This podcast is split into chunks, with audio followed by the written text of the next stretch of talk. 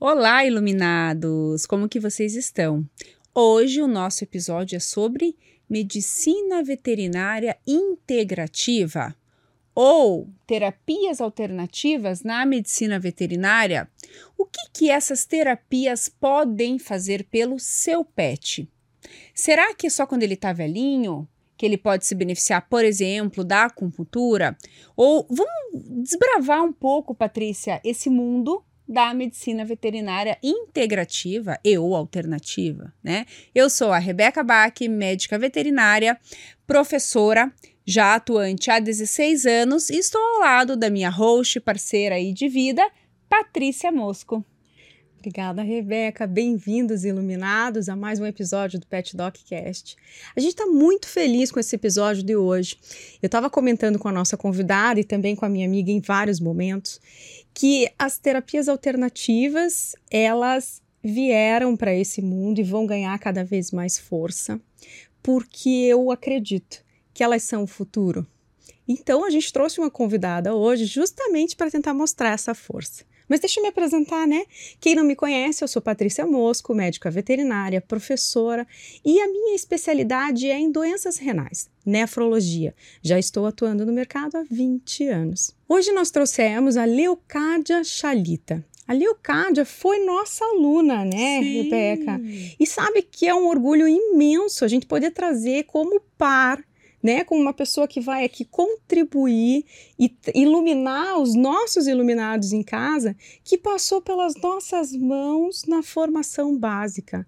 Leocádia, é uma alegria ter você aqui hoje. Muito obrigada por você ter aceitado o convite e por acreditar que a gente consegue iluminar as pessoas em casa com mais conhecimento sobre a tua experiência e sobre o teu tema. Muito bem-vinda! Obrigada pelo convite. Boa noite, Rebeca. Boa noite, Patrícia. Boa noite a todos de casa.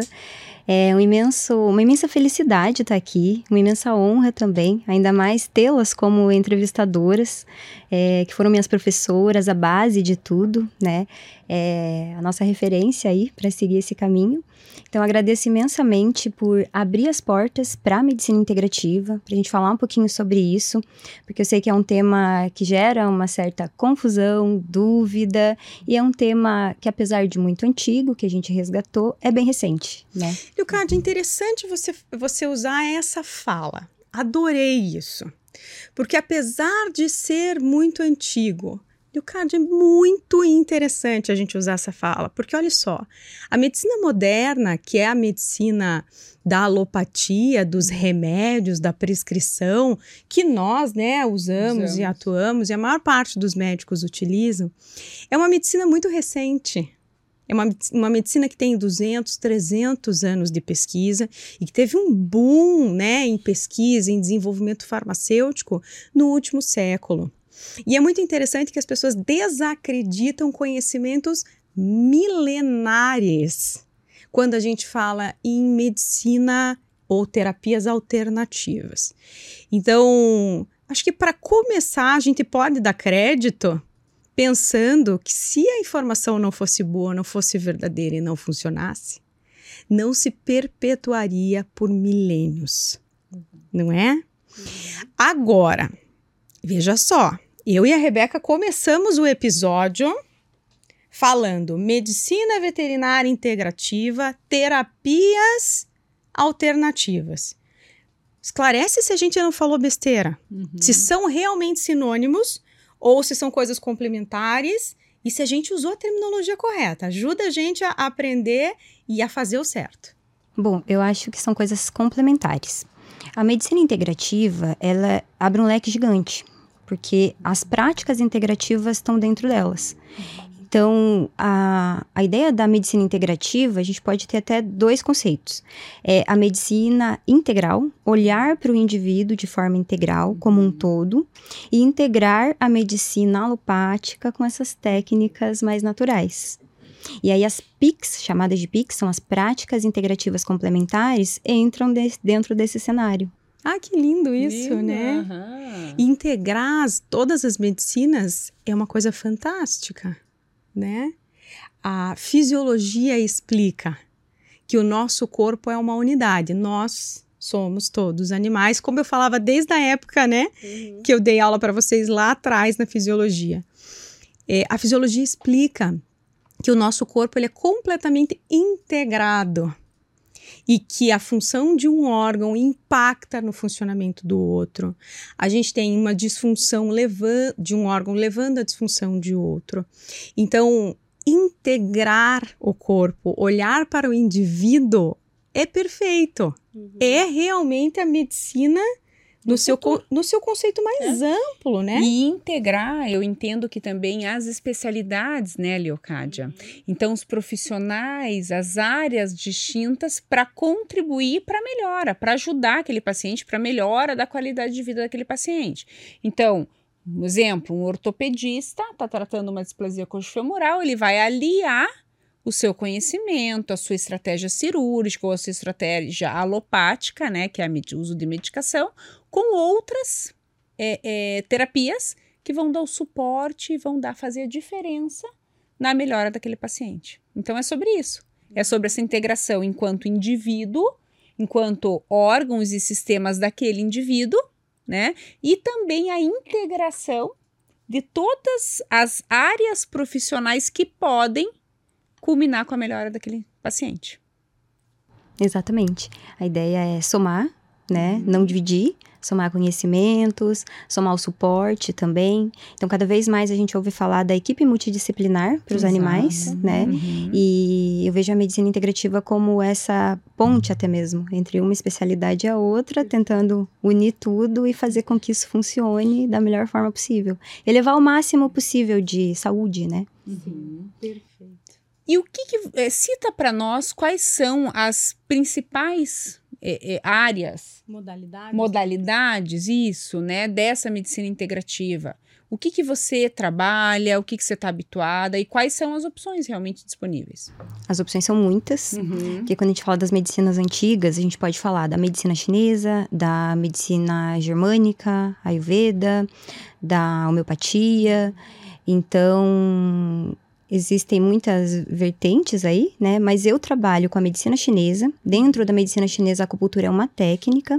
Existem outras técnicas, outros recursos. É, na China mesmo, o carro-chefe é a dieta a dietética chinesa, aquilo que o indivíduo come. Uhum. É, os exercícios, né, movimentação e tudo mais, e a acupuntura ela fica mais para um segundo plano aí. Usa-se muito as fórmulas magistrais chinesas, uhum. que são a famosa fitoterapia, mas não é composta só de erva, então tem minerais, produto de origem animal, e então, dentro da medicina chinesa, a gente tem esse leque de, de técnicas. Uhum. É, eu também utilizo da homeopatia. Recentemente, eu terminei minha pós-graduação em homeopatia. Uhum. Até fiz o meu trabalho de conclusão com é, doenças crônicas e cuidados paliativos. E, e, a gente usa também coisas mais recentes, por exemplo, a cannabis medicinal. A gente está uhum. resgatando uma planta milenar que é um fitoterápico, que tem sinergia, que por si só é uma farmácia toda, né? Sim. E com a comprovação científica a gente consegue credibilidade e segurança para poder uhum. aplicar. Então, é mais ou menos isso que eu utilizo dentro do, do meu trabalho. Uhum. Mas existem muitas outras e cada profissional se familiariza mais com uma, uhum. acaba criando uma intimidade maior. É um leque gigante, né? Gigante. É um campo enorme, várias técnicas, modalidades com aplicações diferentes. Uhum. E o que é mais bonito é a possibilidade de somar todas essas forças, né? Uma terapia não é, impede ou inviabiliza a ação Não. da outra, né, uhum. né? Ou a atuação da outra. Isso é muito bonito mesmo. E aí a gente pode entrar até no âmbito de cromoterapia, uhum. osteopatia, Sim. microfisioterapia, que ainda né, não é realizada de, de forma nos animais, aqui em Curitiba, nós temos duas profissionais que fazem a microfisioterapia. Que fazem a microfisioterapia em animais. É lindíssimo. Porque daí a gente entende como doenças orgânicas a partir de gatilhos emocionais, experiências prévias vividas. Então, é, é, o que me veio, né, agora, existe muita coisa, né, entre o céu e a terra. É. E eu acho que essas terapias alternativas, é, elas caminham por esse uhum. lugar também. Porque daí a gente pode falar de energia, uhum. não só falar, né, de Sim. questões. Então, é, como que a gente podia falar. Subjetivas? Exato, questões subjetivas, não tão objetivas como a gente trabalha no nosso Sim. dia a dia. Mas né? eu acho que é falta de entendimento. Sim, sim. Quando a gente classifica algo como alternativo ou algo subjetivo, é porque a gente não teve capacidade de explicar. Uhum. Não é isso? Sim. E você começou falando da medicina contemporânea, que é Uhum. muito nova, né? Uhum. Então, quando a gente olha para o passado da história da medicina, que é o vitalismo que permeia muito Uhum. esse pensamento, né? Que é essa ideia de que existe um aglomerado de células, Uhum. tem esse corpo todo funcionando, mas existe algo que anima esse corpo. Sim. E a morte nada mais é do que quando esse algo deixa o corpo e deixa ele Exato. exposto à decomposição, né?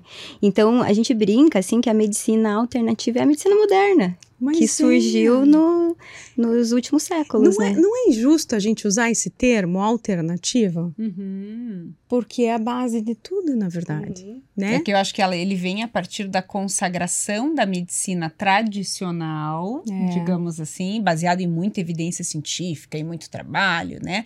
E aí, a- e aí talvez o termo alternativo se aplica àquilo que não é o tradicional. Visível. Visível, Porque tem muito- tem mas muito- ainda tem é. estudo, né? Tem, Tem vários muito, estudos. é, mas tem muito de São Tomé aí, né? Aham. Então, se eu não consigo medir o pH do líquido intracelular, se eu não consigo medir a carga de ATP dentro da mitocôndria, então não funciona. Uhum. né? Uhum. Então, todas essas técnicas a gente enxerga o benefício no paciente, mas é muito difícil mensurar. Uhum. É difícil. A gente não tem instrumentos de mensuração Uhum. para avaliar a forma com que essas, essas terapias, terapias atuam. Uhum. agem. Talvez até a gente tenha, a gente aqui desconhece, Uhum. né? Uhum. E a nossa medicina tradicional, ela é muito pautada no medir, medir, medir, Uhum. medir, Uhum. né? Sim. Então, puxa vida, a gente sabe, né? Chega uma hora na nossa vida que a gente para de se preocupar com quero provar, né? Uhum. Eu não preciso provar nada para ninguém, eu preciso simplesmente sentir. E quando você sente que funciona, você se sente bem, você Uhum. enxerga o benefício, é mais do que suficiente. Exatamente. Não é assim que a gente sente Deus? Uhum. A gente não explica Deus, a gente não mensura Deus, a gente só sabe que ele existe. Uhum. E tá tudo bem, Exato. Não é? Sim. Gente, foi para uma filosofia isso? Nossa! Esses assuntos vão mesmo, vão longe. Aí, como não é mensurável, a gente chama de Sim. É. Leocádio, então conta pra nós um pouquinho dessas modalidades que você está habituado a trabalhar e o que, que elas podem trazer de benefício para o cão, para o gato que está lá, né, sofrendo de alguma enfermidade, passando por algum desafio, né, para essas famílias multiespécie, para esses tutores entenderem quando eles podem buscar essas terapias. Então, de repente, separa para nós as que você mais utiliza, é, é, estabelecendo indicações, né, pautando indicações de uso e talvez citando exemplos de pacientes teus do dia a dia que se beneficiaram e muito com essas terapias. Bom, é, não precisa ter uma doença para procurar. O ideal seria o preventivo, né? Olha Buscar longevidade, minimizar o impacto do envelhecimento ao longo dos anos. Mas poucos tutores buscam. É, são mais aqueles que já estão habituados a isso. Que já fazem isso consigo mesmo, né? Sim. Que já usufruem Uhum. dessas terapias. Que a gente fala que é a medicina do estilo de vida, né? Adequar o estilo de vida para a promoção da saúde, porque onde existe saúde não tem espaço para doença. Então, essas- esse seria o cenário ideal. Mas muitas vezes eles buscam quando já ocorre o adoecimento. É, e eu vejo que quem busca é quem já tem essa familiaridade. Hoje em dia, os colegas estão indicando bastante, porque estão vendo os benefícios, né? Uhum. Então, pacientes com doenças crônicas é, se beneficiam muito. A gente consegue promover uma estabilidade maior dos quadros, evitar agudizações, internações, agravações. É, pacientes terminais, onde a gente esgota os recursos, a gente consegue promover qualidade de vida, longevidade, quando possível também. E dentro das técnicas, é subjetivo também dizer ai, qual para cada coisa. Depende muito da individualidade. Então, a gente avalia o paciente dentro das condições orgânicas, das condições financeiras, dentro da disponibilidade da família, a gente escolhe aquilo que é mais adequado. Às vezes, nós escolhemos uma técnica, às vezes mais de uma técnica, às vezes tudo a gente soma ali, então vai depender muito de cada caso. Mas de um modo geral, esses pacientes se beneficiam bastante, eles acabam superando as nossas expectativas. É aquilo que a Patrícia falou, a gente não precisa provar muitas vezes, mas a gente vê a coisa acontecendo. Enxerga, né? Uhum. E voltando um pouquinho lá no começo, que vocês estavam falando de mensurar isso, né? Hoje em dia a gente tem aquele ramo da ciência que é a psiconeuroimunoendocrinologia. Nossa senhora. Nossa. Até é difícil de falar, repete pra mim. É psiconeuroimunoendocrinologia. Que Ou seja, toda ação humoral, né? Isso, toda ação defesa, do, dos, do, circulação do Sistema imunológico, na, naquele eixo, né? Hipófise, é, hipotálamo, hipotálamo, hipófise adrenal. Então, é basicamente o psique influenciando a secreção dessas glândulas e esse, esse retorno hormonal influenciando no psique e a correlação entre eles. Você sabe que nós estávamos indo para São Paulo esses dias. Pense nós duas, sete horas num carro para Com ir, duas crianças pra sete horas para voltar. Né? Mas as crianças entendem que a gente precisa conversar, a gente explica para elas, a gente vai trabalhando e vai viajando, literalmente. Na maionese. E uma das, das nossas discussões eram exatamente, Exatamente era exatamente isso. sobre isso, Leocádia. A gente estava discorrendo sobre o impacto da psique, da mente, das sensações, do que a nossa mente cria, constrói, experimenta e o quanto que isso reflete no nosso corpo a ponto de desenvolver enfermidades. Né? Então a gente entrou numa discussão filosófica, fisiológica, terapêutica, psicológica. Pra mim, o sorrisinho sai fácil aqui Nossa! quando eu escuto isso, Uhum. porque é fisiologia pura, Leo. E aí a Uhum. Patrícia estava tava exatamente falando isso. Não, mas por que a questão emocional, dando exemplos, né, Paty? A questão emocional interfere na secreção hormonal, que consequentemente reflete nas, no funcionamento dos órgãos. Nossa, e por aí vai. defesa e Uhum. infinitas. E só com isso a gente explica 70% aí desse pensamento milenar. Exatamente. Porque eles já percebiam isso há Uhum, milhares. Através da observação, né? Porque é uma, uma ideia de observar, é, tentar esmiuçar detalhes, entender quem é aquele indivíduo que está na nossa frente, que seria o comportamento, né? Como esse indivíduo se relaciona com o meio, como ele reage com coisas que podem desestabilizar as emoções. Bom, por que, que uma doença autoimune ou uma doença imunomediada, uma doença alérgica, piora quando se tem um desbalanço emocional, um estresse emocional? Isso para nós é clássico. Para eles também a gente percebe. É um paciente com dermatite atópica, piora se a família viaja ou se passa por alguma mudança de rotina. Então a gente tem vários exemplos, né, que realmente reforçam esse conceito. Nossa, eu acho uma delícia falar sobre isso. Uhum. Eu também. Leocádia, fala um pouquinho para nós então sobre, por exemplo, a acupuntura, que eu acho que é Uhum. uma das técnicas mais conhecidas, talvez mais Sim. popularizadas. Será que a gente pode usar esse termo? Sim, Né? acredito que, Que sim. muitas pessoas fazem uso da acupuntura. E na, na veterinária, eh, quais são os pacientes que se beneficiam da acupuntura? Existe um perfil de doente? Vamos falar dos doentes, mas já entendemos, e a gente vai reforçar isso no final, que o paciente saudável, ele também se beneficia dessas terapias. Mas vamos Uhum. focar mais assim, para quem está em casa, com um animal, de repente, com uma dor articular, com uma doença articular degenerativa, ou outras situações, né? Onde que a acupuntura poderia, então, entregar benefício? Então, manejo de dor, eu Manejo acho que isso é dor. unânime. Uhum. É, qualquer dor, não somente dor ortopédica, dor neuropática, mas também dor visceral. A maioria dos pacientes que vêm para acupuntura são encaminhados por neurologista, ortopedista, que tem esses quadros, né, degenerativos, e eles se beneficiam muito. É, critérios, né? A gente avalia o paciente como um todo, se ele tem a energia suficiente para responder, porque a acupuntura, ela não vai é, dar nenhuma substância que a gente fala que é fundamental à vida, que é sangue, é o oxigênio, ela vai movimentar isso e organizar. Através de estímulos é, nos nossos receptores, fazendo uma comunicação rápida ali com o sistema nervoso central. Então, esse paciente precisa ter um aporte de energia para a gente movimentar. Senão, a gente prepara ele para receber a acupuntura. E ele precisa aceitar as agulhas também. Isso a gente Sim. tem técnicas, né? Às vezes faz massagem antes, relaxa o paciente, tenta deixar um ambiente muito modulado para isso. Uhum. Mas tem alguns pacientinhos que não aceitam. Uhum. E aí a gente parte para as outras técnicas que não precisa dessa manipulação. Uhum. Qual outra, por exemplo? Por exemplo, a fitoterapia chinesa, que é uma terapêutica e ela tem uma ação muito semelhante à acupuntura, porque ela vai agir nos meridianos, nesses canais e colaterais de energia, e ela também vai nutrir. A fitoterapia tem essa capacidade de nutrir através, das ervas. Então, vamos imaginar um paciente que tem uma anemia importante, mas ele tem muita dor. E a gente precisa melhorar essa dor, mas a gente não tem muita coisa para movimentar, porque o sangue é escasso. A gente faz fórmulas para nutrir o sangue, resolver essa anemia e circular melhor. Uhum. Então a gente associa as coisas. Não, a gente não tá falando mais de associar, a gente tá falando só das fórmulas, né? Sem acupuntura.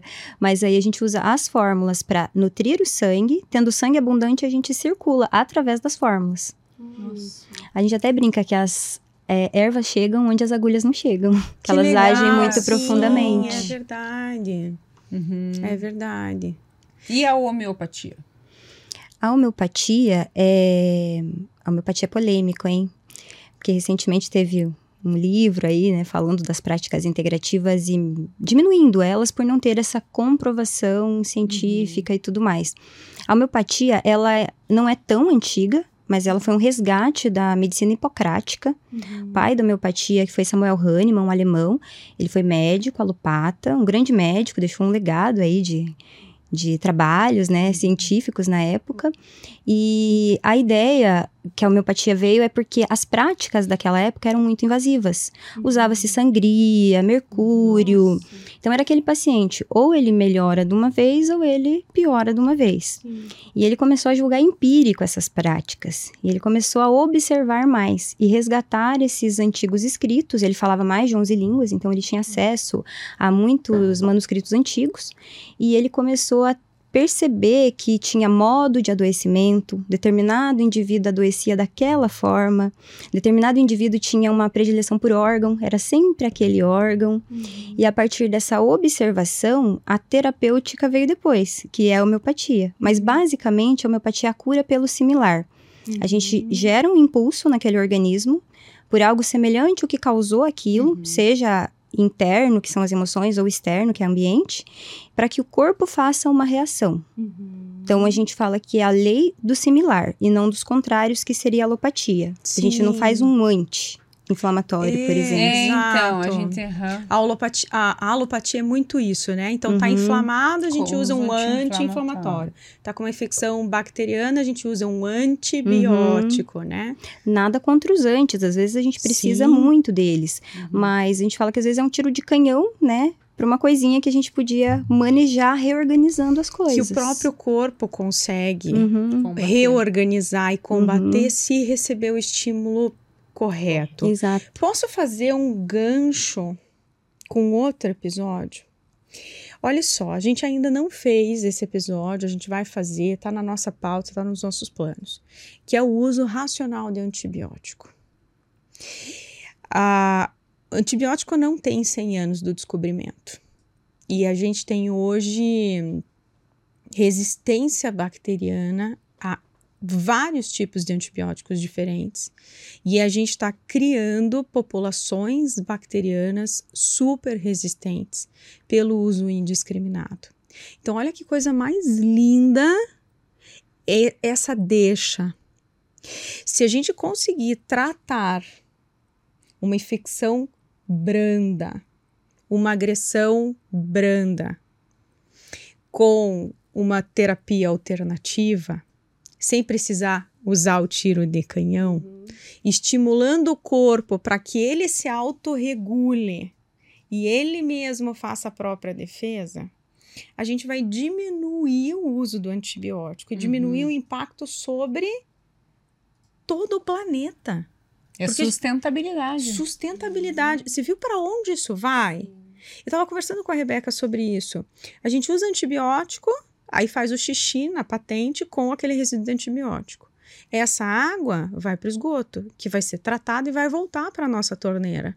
Só que o tratamento dessa água não tira resíduo de antibiótico, gira resíduo é, de macropartículas, é um de, de partículas né? de suspensão.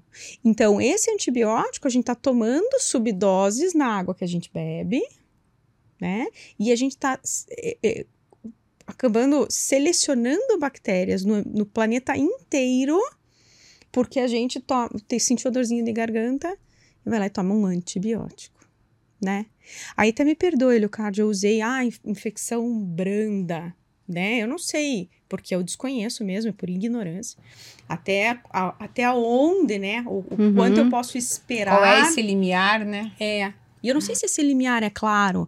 Até que momento eu posso usar a terapia por similaridade e quando já passou esse momento, essa capacidade do corpo de responder, eu preciso usar uma bomba como um antibiótico. Esse limite ele existe? Ele é definido ou não? dá para pensar nele. Ah, dá. ótimo. É, hoje em dia a gente pode usar a homeopatia para rebanhos. Que você estava uhum. falando do resíduo, né? Sim. E a gente sabe quanto as populações de rebanhos liberam de, de resíduos. É, tem a agromeopatia, que é usado nas plantações. Então, isso evita, evita muito o uso de agrotóxicos. É possível manejar principalmente é, pragas mesmo com a, com a homeopatia.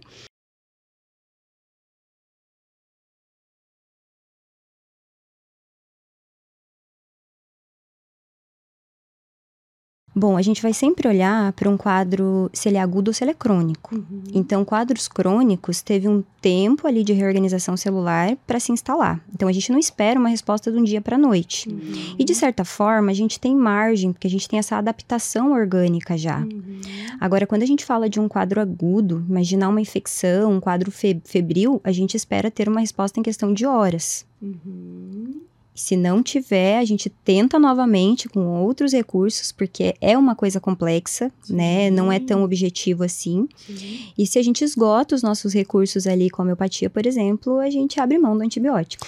Não, e você veja, é mais ou menos o que a gente faz no dia a dia sem a terapia alternativa, porque ninguém sai dando antibiótico na primeira febre. Então, nada mais racional, né? Do que a gente tentar a terapia alternativa para atrasar ou retardar ou não usar o antibiótico.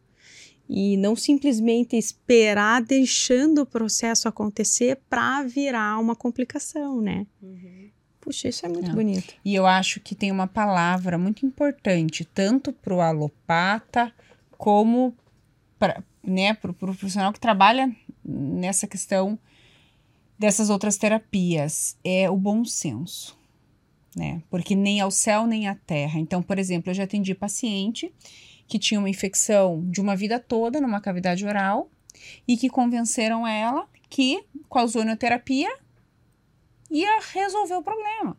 E aí ela se convenceu de que ela não precisava anestesiar aquele bicho, que o medo era a, a tão anestesia. famosa anestesia. E aí, é, e aí é que a ozonioterapia ia resolver. Então, assim, puxa, ela foi mal informada. Porque a ozonoterapia não vai resolver o problema de infecção crônico e grave daquele paciente de 16 anos. Ela, ela pode atuar como um adjuvante em minimizar a inflamação, minimizar dor, desconforto, modulador. modulador. Né? Uhum. Então, eu acho que o bom senso e a informação, tanto para os colegas médicos veterinários, né, Leocádia, como para o tutor é fundamental. Até por isso a medicina integrativa vem com uma força muito grande, né? Porque o, integ o como é que chama o integrativista? Existe Eu esse termo? Eu sei se tem um termo. então vamos inventar aqui. Vamos inventar. então o integrativista ele vai aliar tudo isso, né? Uhum, exatamente. E nesse exemplo que você deu, Rebeca, é, a gente poderia preparar o paciente para o procedimento para tranquilizar o tutor. Uhum. Tem medo da anestesia, então vamos fortalecer esse organismo para ele passar bem por essa anestesia. Uhum. Vamos fazer o ozônio, talvez. Eu não tenho propriedade para falar do ozônio, mas diminuir ali, talvez, de certo modo, essa infecção para que uhum. ele tenha um pós-operatório melhor. Então a gente pode usar esses recursos para preparar o, o paciente para passar por um procedimento sem grandes danos e para ter uma recuperação mais, mais rápida, melhor. Uhum. Você sabe que eu escuto no consultório, não é pouco, tá? É bastante.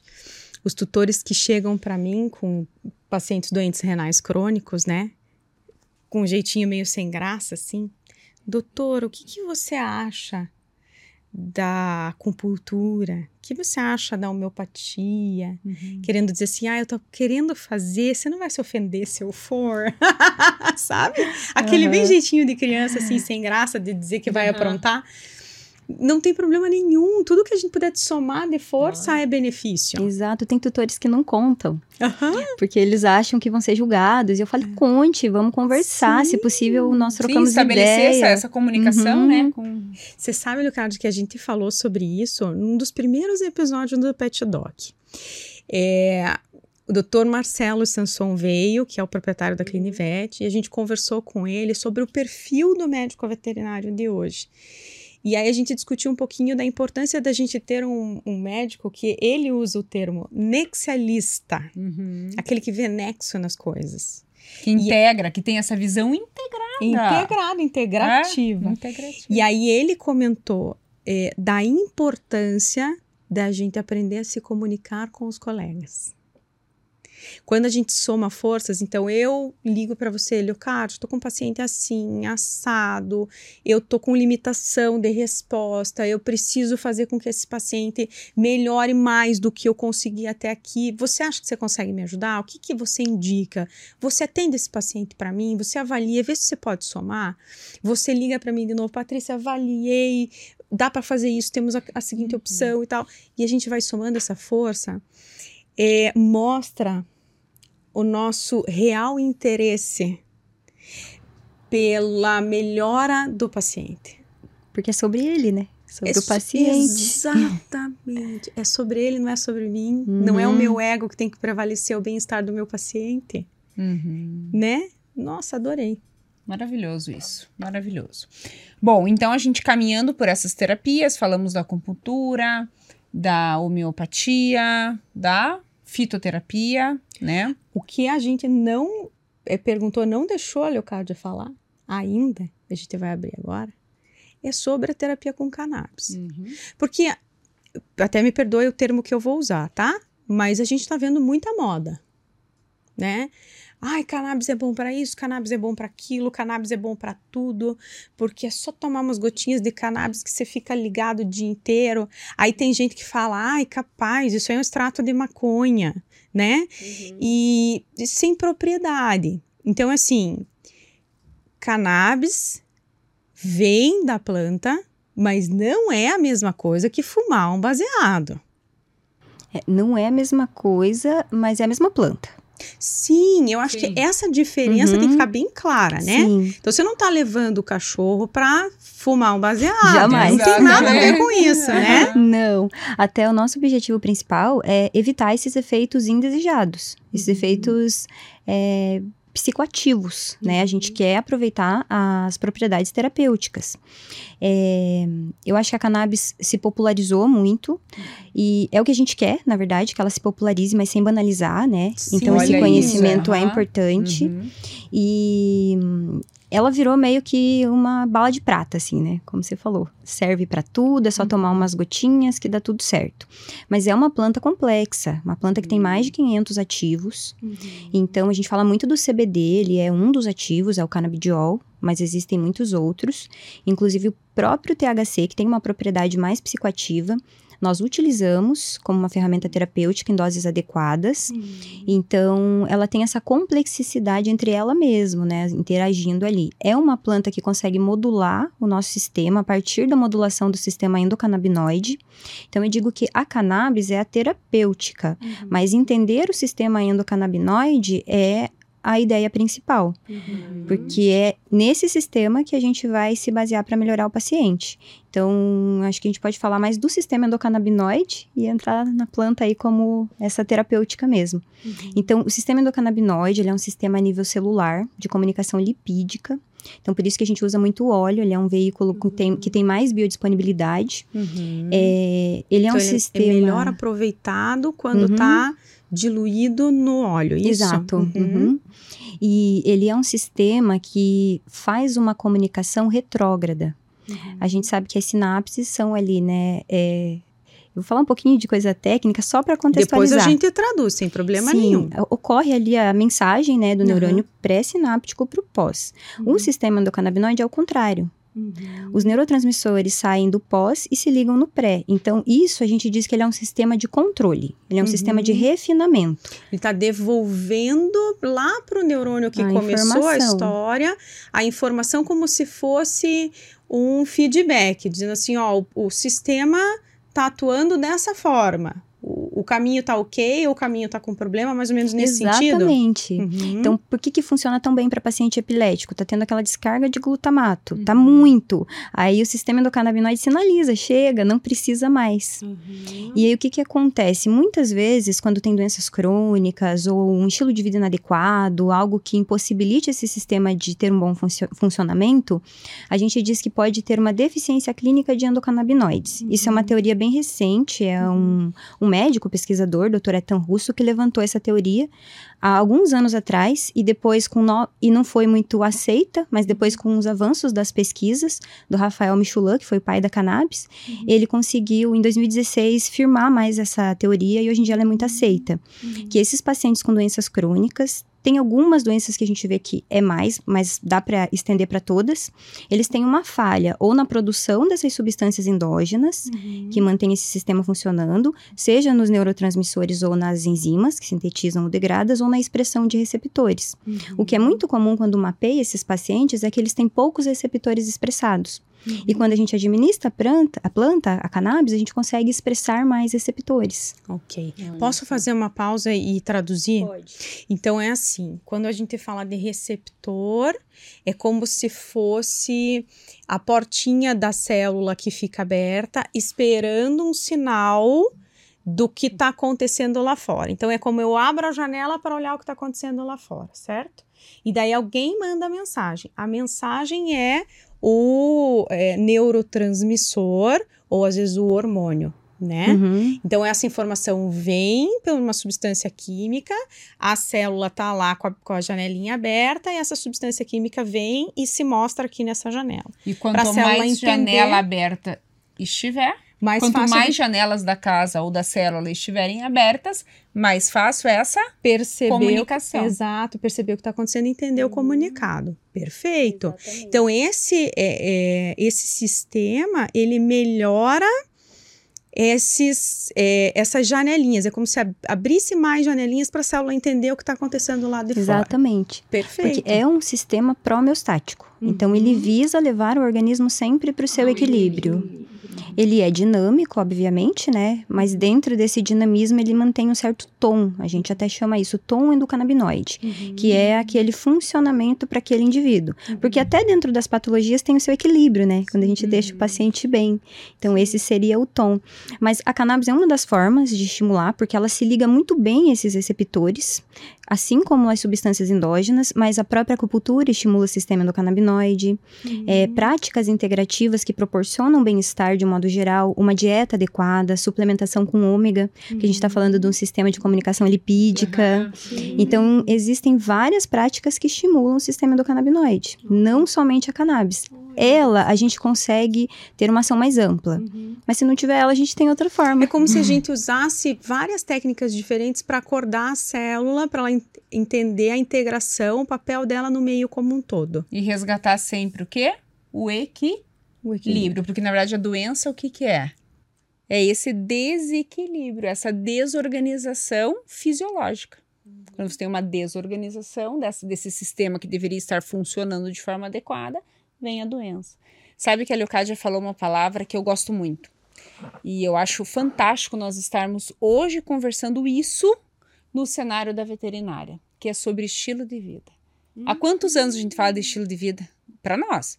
Ah, que a gente tem que fazer exercício, tem que ter lá as 7, 8 horas de sono, é, precisa se alimentar de forma adequada, né? Que vai viver mais e melhor quem tiver um estilo de vida melhor. Cuidar da saúde física, da saúde mental e por aí vai. E a gente fala isso para os animais hoje. Olha que lugar nós estamos na medicina veterinária, uhum. né? Então, o tutor preocupado, a família preocupada, o veterinário preocupado em entregar qualidade de vida. E a gente começa com um animal que se alimenta de forma adequada para aquela condição orgânica que ele apresenta, é, exercício físico, Sim. né? E essas terapias que vão somar, assim como nós buscamos as terapias alternativas para estabilizar a nossa mente, o nosso corpo, equilibrar. E a gente sabe que os nossos, é, os nossos pets, eles são muito reflexo da família, né, Leocádia? Vocês percebem isso no isso. consultório, Leocádia? Porque, ó, no, no, consultório, quando eu atendo, comentei com a Rebeca, inclusive, nesse papo que a gente levou na viagem, é, que é muito comum a gente ver o tutor com problema cardíaco, o cachorro com problema cardíaco. O gato com cálculo renal, a tutora com cálculo renal a cachorrinha com infecção bacteriana de bexiga recorrente, a mulher com infecção bacteriana recorrente de bexiga. É muito comum a gente ver uma doença dentro da uma doença dentro da família, com o animal mais um ente compartilhando daquele problema. Tanto que é interessante que às vezes eu, a, gente, a, gente, começa a explicar e o tutor diz assim: ah, eu já conheço, eu já sei como é que funciona porque eu passo. Vocês também enxergam isso? Eu acho que mais do que a gente, é, inclusive, é, na alopatia. O, né? o olhar deles é um olhar muito mais refinado. refinado. É. Sim, e inclusive o tutor se identifica. Quando a gente faz observações de mudanças que podem colaborar, eles dizem, acho que eu vou fazer também. e questões comportamentais, né? Normalmente, indivíduos mais introvertidos têm animais mais introvertidos, né? Uhum. E uma coisa interessante da homeopatia é que a gente fala que a homeopatia ela tem uma ação no campo né? Uhum. Essa ideia de expansão mesmo, né? Uhum. E é bem interessante que quando a gente começa a tratar um animal com homeopatia, principalmente na finitude, animais em fim de vida, que a gente precisa preparar os tutores para o luto, né? Para partida, para aceitação, e eles a gente começa a deixar o animal mais resiliente, mais tranquilo, porque a gente não consegue reverter esse quadro, né? Sim. Nosso objetivo ali é proporcionar conforto, dignidade uhum. e os tutores começam a se equilibrar juntos. Uhum. E eles falam, desde que ele começou a tomar as gotinhas, eu me sinto mais tranquilo. Oh. Parece que se estende para o campo. Hoje de manhã eu atendi uma Golden, que ela é paciente oncológica, uhum. e ela se trata com homeopatia, fito chinesa, cannabis, tem um oncologista também, faz químio, e a gente está conseguindo muitos avanços positivos com ela. Uhum. E a tutora fez uma observação, que ela é muito ligada ao esposo, e que desde que ela começou o tratamento, já faz uns cinco meses, o esposo melhorou muito das condições Nossa. dele sem se tratar, só por estar junto com ela, fazendo essas mudanças junto. A interferência do campo energético de um uhum. Isso a constelação familiar sistêmica explica muito Exatamente. bem, né? Exatamente. É. E aí a gente recai sobre o termo que a gente tanto usa aqui, né, Pati? É a família multiespécie sendo feliz. São seres vivos que, que né, coabitam entre si, que compartilham uma vida entre si, espécies diferentes. Sentimentos, emoções, per... problemas, energias, entendimentos. Né? Exatamente, né? né? Então não tem mais como, com o conhecimento que nós temos em 2023, né, dissociar essas espécies, uma vez que a relação é extremamente próxima. Né? E é bem isso, é sobre energia, sobre campo. É. E sobre tantas outras coisas mais que fogem à nossa percepção abs é, é, absoluta. Né? É. Eu posso voltar um pouquinho? Porque a gente falou do, do, do canabidiol e eu queria te perguntar o que o tutor pode enxergar de melhora? Porque eu vou, eu vou partilhar com você experiência que eu tenho com um paciente meu. Eu tenho dois pacientes felinos, doentes renais, que estão sob o uso do canabidiol. E os tutores relatam melhora. E eles têm dificuldade de descrever a melhora por completo, é, de uma forma mais objetiva. Então eles dizem assim: ah, Patrícia, parece que o apetite melhorou, parece que a disposição melhorou, parece que a mobilidade melhorou. É, então eles percebem o paciente mais disposto, com mais energia. É mais ou menos nesse sentido, que, é, é, esse tipo de resposta que os tutores têm que esperar quando realmente o, o canabidiol estiver bem indicado e usado da forma correta? Sim, é, esse bem-estar, que pra gente seria um bem-estar subjetivo, mas para animal uhum. a gente fala mais objetivo, mas ainda fica, né, um Sim. pouco subjetivo. Sim. É o primeiro ponto. Quando a gente está no caminho, que o animal se adapta bem, que a dose tá legal, são as primeiras coisas. Uhum. Tem muitos tutores que falam que o animal rejuvenesce. Eles uhum. definem assim, ah, rejuvenesceu há alguns anos, voltou a fazer uma coisa que não fazia antes, né? uhum. né? Voltou a se interessar por uma coisa que não se interessava mais. Então, são pequenas coisinhas. É, mas depende muito do nível de é, adoecimento, uhum. de desequilíbrio que tem ali. Uhum. Tem pacientes que têm uma melhora nesse sentido, parece estar melhor, mas não consigo mensurar. E tem pacientes que regulam determinadas coisas que estavam desreguladas. Uhum. Por exemplo, aquele paciente com apetite muito caprichoso passa a comer normalmente. Paciente com sono lacunar, que acorda, acorda demais, ficava levantando à noite, passa a ter uma noite de sono completa. Então, pacientes epiléticos, a gente consegue estabilidade Sim. de crises, consegue ter retornos mais rápidos. Acho que isso foi o principal ponto da cannabis, né? Sim. Na veterinária uhum. começou por aí, né? Começou por aí. Começou. Na medicina humana, eu acredito também, que também começou é. por aí. Bacana. Leocádia, a gente tem um momento que é o momento final do podcast, em que a gente retoma os pontos principais. Eu acho que a gente, assim, falou muitas coisas muito bonitas e muito profundas que a gente não vai conseguir resgatar agora no repete. Sim. Mas tem pontos bem importantes que a gente tem que repetir. Então, você ajuda a gente Sim. a fazer com que os iluminados não saiam desse episódio sem saber que. É. Talvez a tua principal mensagem. Isso. Qual né? seria? Olha, eu posso até deixar a indicação de um livro. Claro. É, tem um livro que se chama Reverta, é de um casal de médicos norte-americanos, é, Jim Ornish e Anne Ornish. Eles falam sobre a medicina do estilo de vida. Eles uhum. colocam quatro pilares, que é alimente-se mais, assim, alimente-se melhor, uhum. movimente-se mais, ame mais e menos estresse. Então, de tudo isso que a gente falou, a gente tem muitos recursos de tratamento, a gente tem todo esse olhar médico e tudo mais, né? Esse pensamento filosófico, uhum. mas a base é o estilo de vida. Eu acho que sem isso, pouco a gente consegue. Perfeito.